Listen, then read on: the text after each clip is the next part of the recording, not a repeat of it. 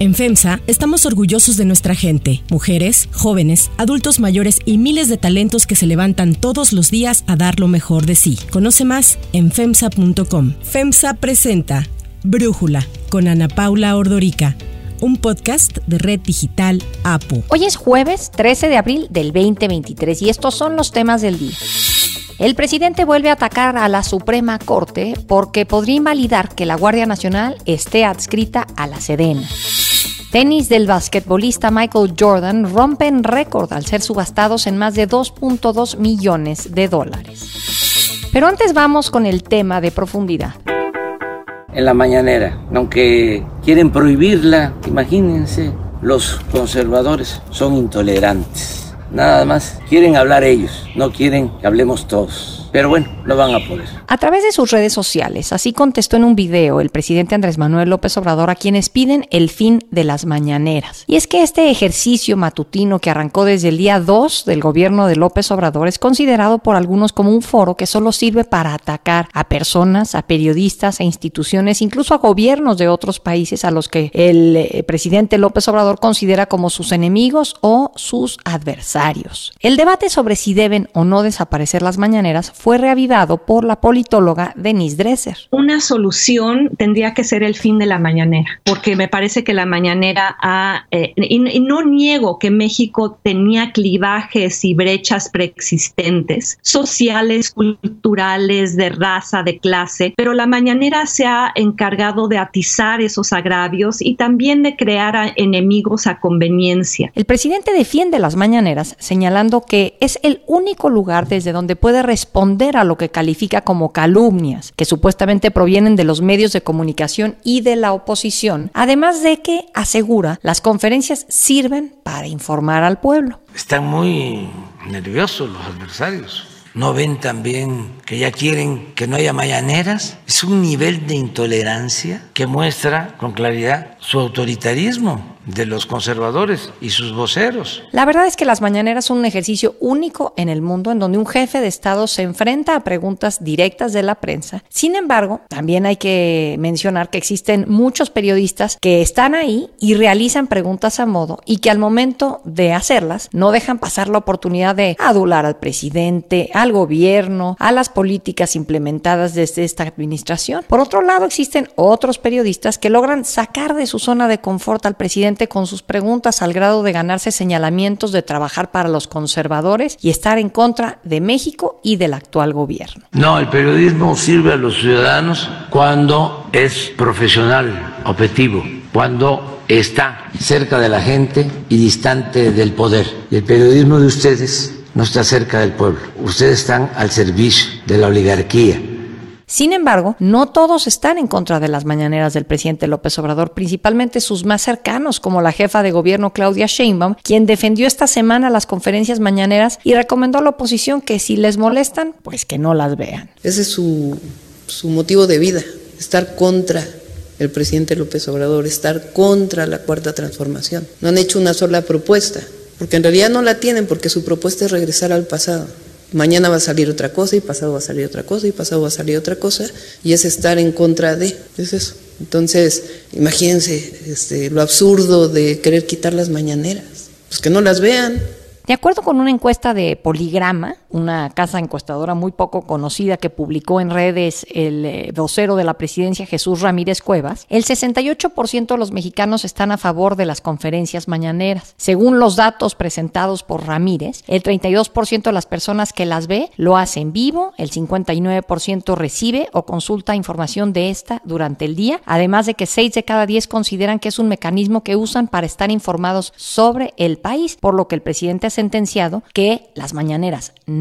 desaparecerán, al menos durante su mandato. Ha habido, hay y habrá mañaneras.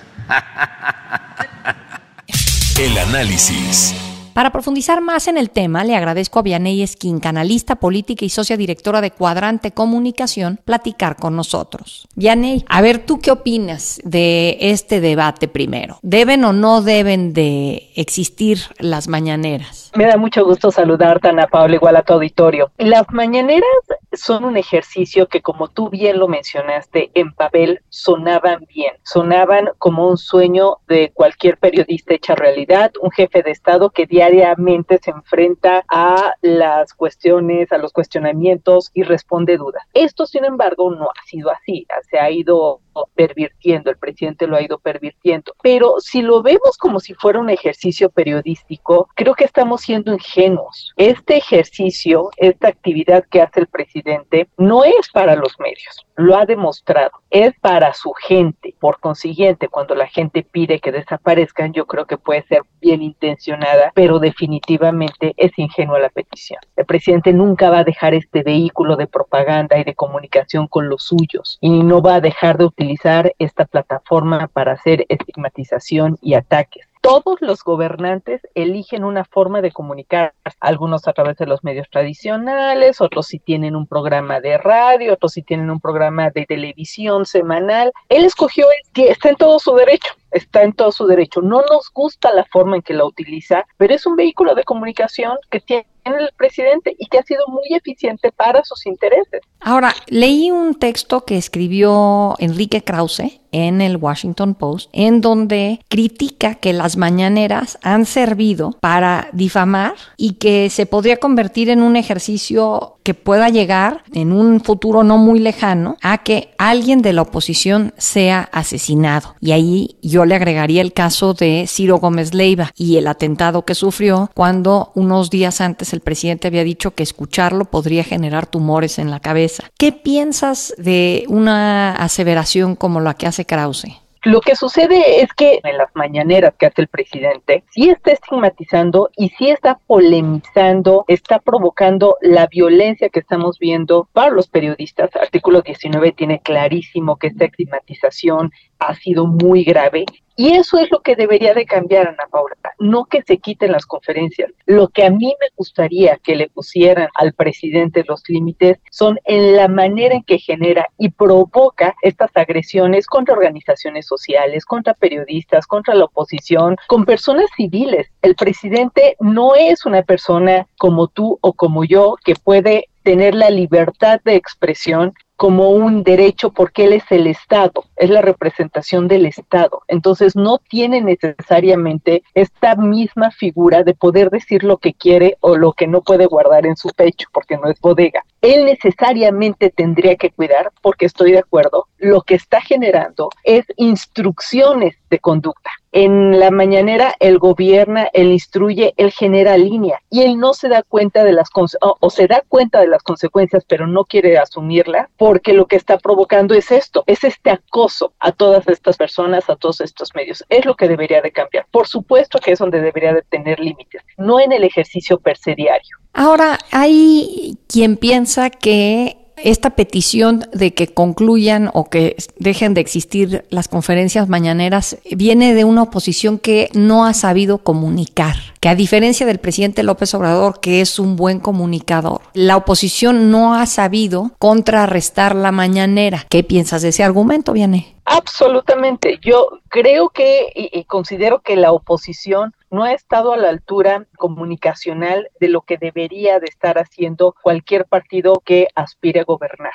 No solamente porque no tiene un ejercicio similar, déjate tú eso, sino porque no llegan a la gente, tienen un lenguaje completamente aislado de las bases, de la masa, de los jóvenes, del pueblo, entonces no ha habido manera en contactar. No estoy segura, o sea, por supuesto que toda la oposición esperaría que desaparecieran porque no es conveniente que esté utilizando esto como palestra pública, no solo para estigmatizarlo, sino para engañar y mentir. Sabemos que las mañaneras no es un ejercicio de transparencia. Yo creo que la oposición le convendría, pero me parece otra vez ingenuo suponer que pidiendo y generando el debate de no deben desaparecer o no, no van a desaparecer. La oposición, en lugar de estar inyectando este tipo de conversaciones, debería de estar más preocupado por saber cómo van a conectar, porque tienen las elecciones del Estado de México, pero tienen las presidenciales a la puerta de la esquina. Eso es lo que debería de estar haciendo la oposición, porque sabes qué fue lo que pasó, lo mismo que tú ya comentaste. En el momento que se dio esta propuesta, el presidente se victimizó nuevamente, es que me quieren callar, es que este ejercicio que informa a la gente que merece saber es un ataque de la oposición y de los conservadores, pues ya sabemos, ya sabemos qué iba a pasar, cuál iba a ser la respuesta del presidente. Ahora, ¿cómo sientes que los medios de comunicación podríamos aprovechar mejor estas mañaneras? A mí me encantaría de entrada que no se le diera la difusión que se le da en todos los medios de comunicación y es suficiente con lo que hace el presidente a través de YouTube. A mí me cuesta todavía trabajo ver que en varios portales de medios serios ponen prácticamente la mañanera completa. Entonces se le está dando un foro que no debería de ser desde mi punto de vista porque hay engaño, hay mentiras y hay información que no es comprobable. Ese de por un lado. Número dos, lo que sí deberían de hacer, por ejemplo, es lo que han estado haciendo últimamente algunos medios. Acaba de suceder esta semana. De plano gritar la pregunta. De plano, cuando alguno de los medios sí tiene la oportunidad de preguntar, hacer casi casi, aunque les digan que solamente son tres, casi casi hacer las preguntas de la agenda diaria no los van a castigar una semana, pero de cualquier manera, si los medios se pusieran de acuerdo para no transmitir completas las conferencias y hacer realmente las preguntas. Eso sería importante. Ahora, ¿sabes qué me preocupa, Ana Paula? Que muchos de los medios más importantes tradicionales han decidido ya no siquiera hacer preguntas en las mañaneras han claudicado a eso porque no quieren meterse en problemas. A mí eso sí me parece grave. Yo ahí eh, te entiendo que quizás sería conveniente como medio de comunicación tener una sección que revise la veracidad de lo dicho, un fact-checking como le llaman los estadounidenses, algo por el estilo que les dé contexto y que no simplemente repita las barbaridades que a veces dice ahí el presidente. Eso sería un ejercicio espectacular y de mínima congruencia periodística. Sé que es caro, sé que debes de tener a personal, a reporteros checando todos los días. Hay algunos medios, organizaciones que lo hacen, pero podría haber un ejercicio conjunto tal vez de los medios. Eso sería una, medida excelente. Viene, y entonces tú qué dices, que desaparezcan o que no las mañaneras. Ya sabemos que no van a desaparecer, pero si tuvieras el poder de decisión, ¿qué dirías? Que no las desaparecieran porque es una prerrogativa del presidente seleccionar o elegir cómo se va a comunicar con su gente, pero que sí se modificaran y que hubiera límites a las agresiones. Eso sería mi deseo y si tuviera el poder de, de hacerlo, así lo haría. Vianey Esquinca, muchísimas gracias por tu análisis y por platicar con nosotros. Siempre es un verdadero placer. Muchísimas gracias a ustedes. Si te gusta escuchar Brújula, te invitamos a que te suscribas en tu aplicación favorita o que descargues la aplicación Apo Digital. Es totalmente gratis y si te suscribes será más fácil para ti escucharnos. Además, nos puedes dejar un comentario o calificar el podcast para que sigamos creciendo y mejorando para ti. Hay otras noticias para tomar en cuenta. 1. Guardia Nacional.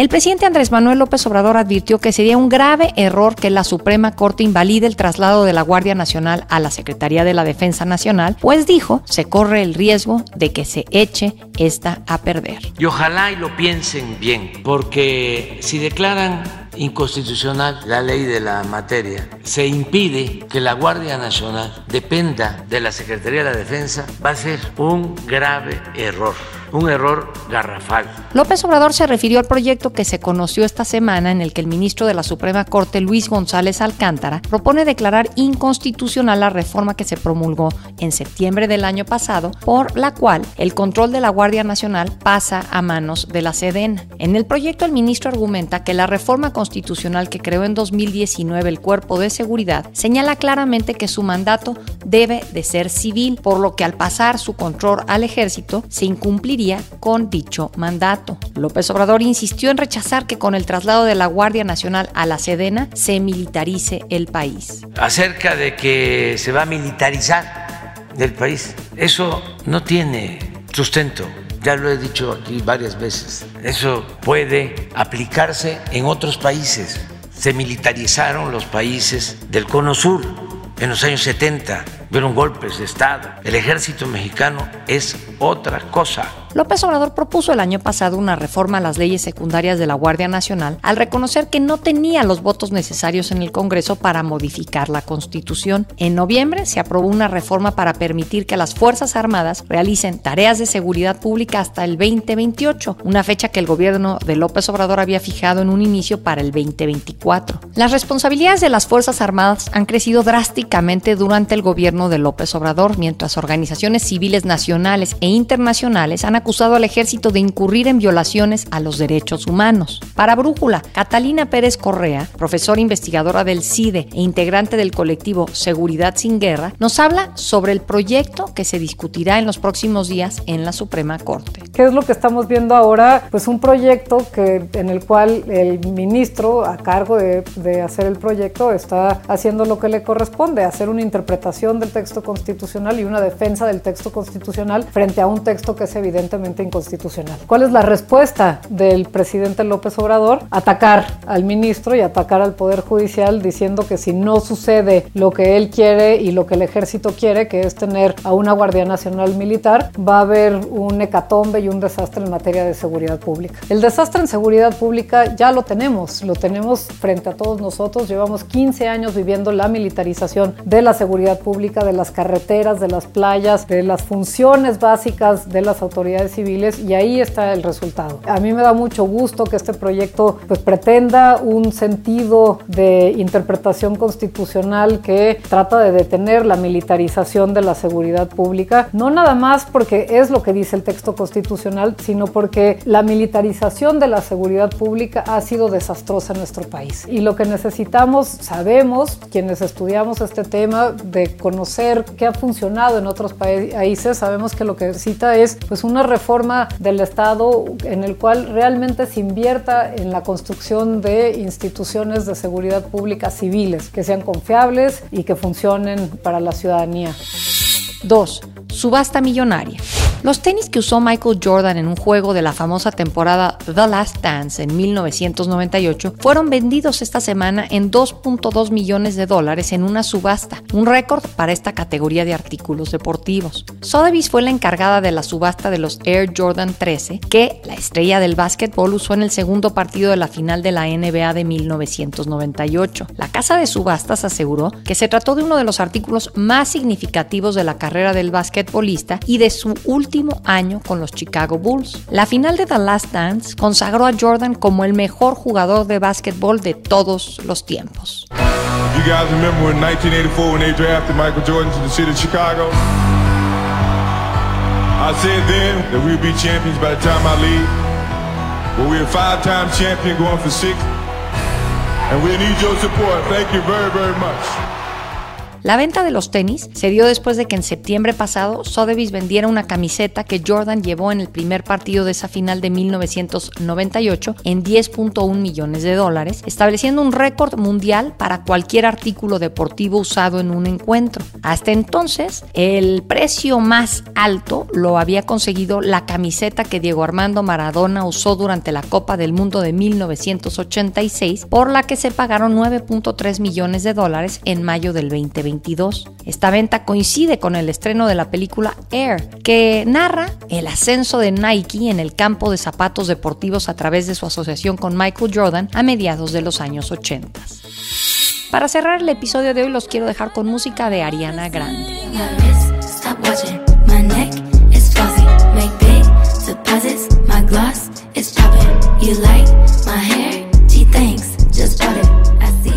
En los últimos meses, la cantante ha sido objeto de múltiples señalamientos por su extrema delgadez. Desde finales del 2022, las fotos de Ariana en redes sociales y eventos públicos han generado comentarios porque según fanáticos se le ve flaquísima y desmejorada. Por ello, han surgido versiones de que podría estar enferma o pasando un momento complicado. A través de un video en TikTok, la cantante afirmó que actualmente está muy, muy bien y que antes, cuando la alababan y comentaban sobre lo bien que se veía, ella era menos saludable, pues tomaba muchos antidepresivos y bebía alcohol con ellos, además de que comía demasiado mal. Ariana Grande dijo que ese fue el punto más bajo de su vida. La cantante pidió que seamos todos más amables y dejemos de hablar sobre el cuerpo de los demás.